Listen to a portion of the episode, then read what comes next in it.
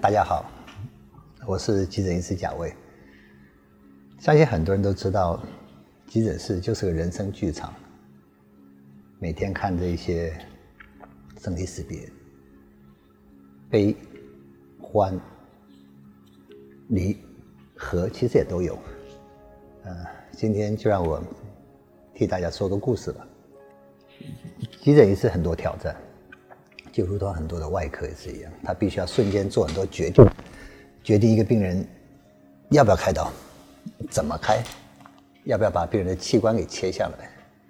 急诊医师虽然不负责开刀，但是一个状况他必须要想到，他生了什么病，他为什么生病呢？他只有这个病吗？还是背后有其他很多原因？所以诊断对急诊科医师来说就是最主要的训练。大家，而且有时候我们会知道，诊断不是只有一个。今天我就用一个今天上班所碰到的故事，跟大家分享一下。有一个老先生，他早上去市场买菜，然后在市场骑着脚踏车就跌倒了，啊，旁边附近很多热心的人就把他送到急诊室。老先生被送进来的时候，意识是清醒的，然后只讲着痛，一只手。就扶着另外一只手，很明显的，他的手腕变形了。任凭谁都看得出来，他就是一个骨折。然后护理人员、减伤护士很快帮他量了血压，把生命象征记录好之后，就把他送到外伤急诊区域去了。呃，外伤的医师尽快看，呃，看完之后呢，就发现他手变形，就做了一个初步的固定，然后照 X 光片。X 光照完之后，其实很明显，家属也看得出来，他的骨头断了，移位了，可能需要手术。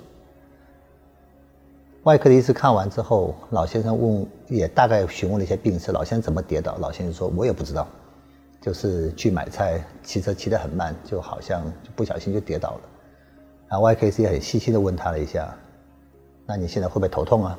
你们撞到头啊？”以前有没有心脏病啊？有没有什么慢性疾病？有没有吃药？有没有早餐有没有吃过？有没有服用一些慢性病的药物？老先生就一概否认了，没有撞到头，而且平常血压偏高，吃药控制的也不错。啊，发病前、跌倒前也并没有任何的身体不舒服。那后来外科医师就召回了骨科医师，骨科医师看完之后征得老先生同意，也联络了家属，就告知说这个骨折因为有移位。医生强烈会建议他要接受手术治疗，而且老先生也同意了。后来术前，我们都知道手术前必须要做一些基本的检查，这个要给麻醉科是做参考用的。他必须要抽一些血液，他照张肺部的 X 光片，必须要做一个心电图，以避免去评估麻醉时的心肺的风险。就没想到心电图做完之后呢，外科的医生认为他的心电图不太正常。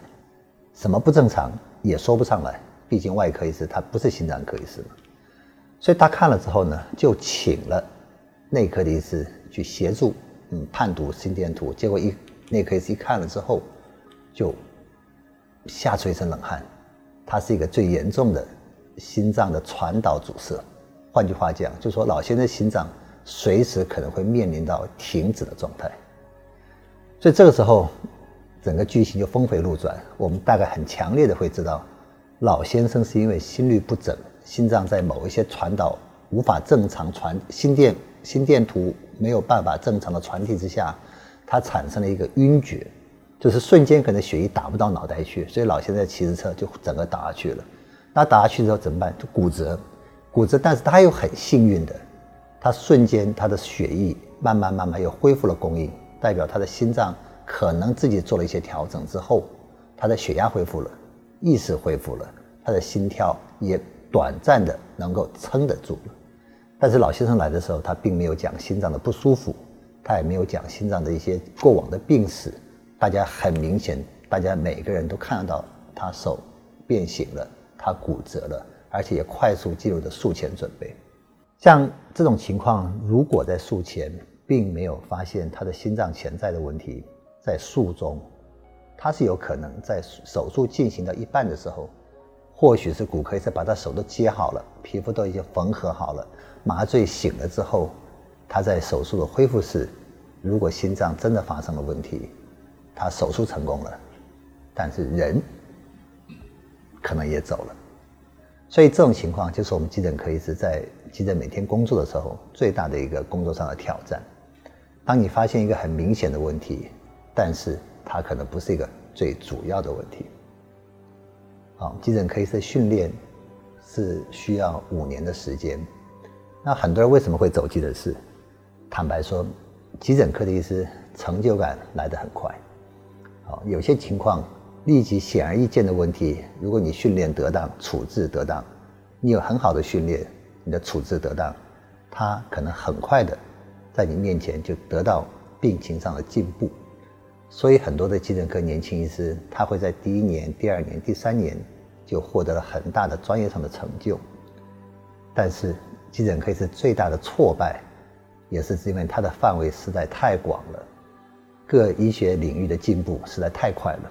你很难在每一个时间都去跟得上每一个次专科领域的进步跟最新的医学知识，所以急诊科医师，当你做的越久的时候，你就会发现你的不足是很大的，所以接着你的挫折就慢慢慢慢增强了。啊，今天和大家分享到这边，我们下次再见。